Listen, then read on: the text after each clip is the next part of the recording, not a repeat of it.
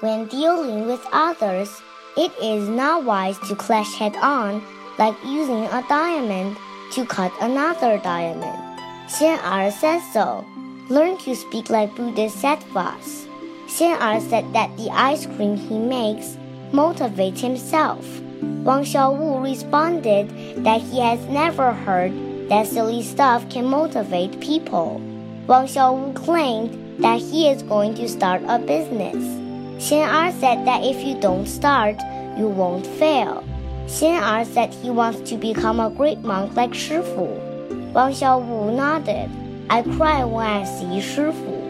Wang Xiaowu said, I am going to be the richest man in the whole world.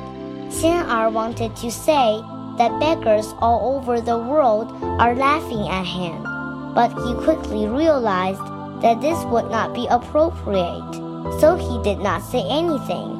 At first, Xian Er was not satisfied because he did not fight back by saying something that would annoy Wang Xiaowu. But after a while, he soon realized that words matter.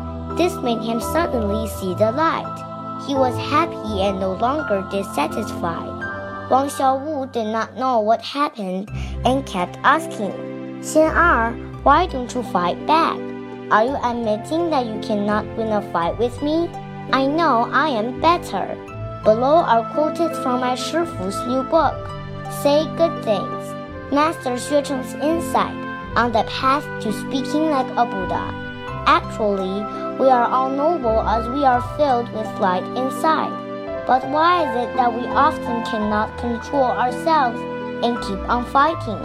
It's because we are immersed in ignorance and afflictions. We study Buddhism in order to get rid of afflictions like mopping the dust off to explore the light from within.